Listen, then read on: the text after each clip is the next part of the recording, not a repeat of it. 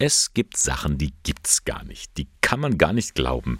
So wie den Diebstahl im vergangenen Jahr in Batzhausen im Landkreis Neumarkt, mitten im Herzen der Diözese Eichstätt.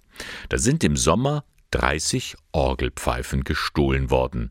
Einfach so, meint Pfarrer Peter Greff. Da fehlen circa 30 Orgelpfeifen, die da gestohlen worden sind. Der Schaden ist halt größer als der Materialwert, den die Diebe da vielleicht im Auge hatten. Könnte sein, dass die auf das Rohmaterial das abgesehen haben, dass es Zinn oder dass die das irgendwie einschmelzen. Also ich kann mir nicht vorstellen, dass es ein Orgelliebhaber war, der sich da Orgelpfeifen geklaut hat. Kein Einzelfall.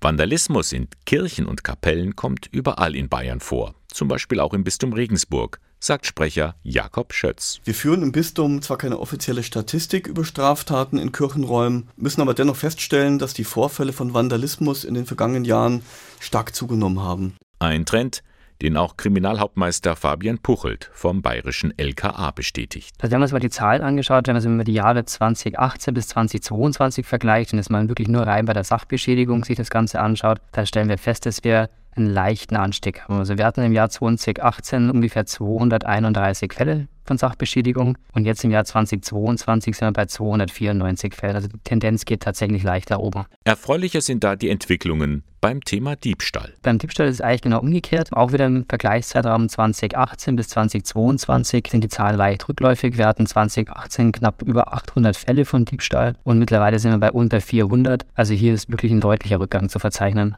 Also weniger Opferstöcke aufgebrochen, aber mehr aus blinder Zerstörungswut kaputt gemacht.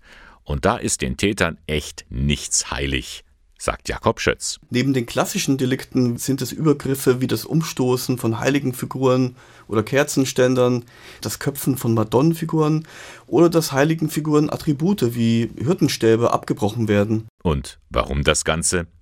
Da kann der Sprecher der Diözese Regensburg auch nur vermuten. Es scheint aber, dass der Respekt vor dem, was anderen Menschen wichtig und heilig ist, stark abgenommen hat. Sicher ist es auch ein mittlerweile fehlender Bezug zum christlichen Glauben, der die Täter oder Täterinnen dazu führt, solche Handlungen zu begehen. Eine Konsequenz wäre nun, die Kirchen generell zu schließen.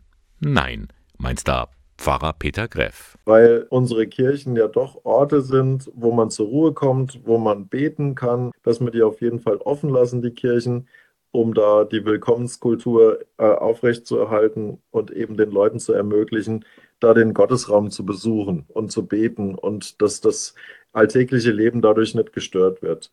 Und ich denke mal, das Risiko, dass da solche Leute immer wieder einbrechen, da kann man nichts dagegen machen.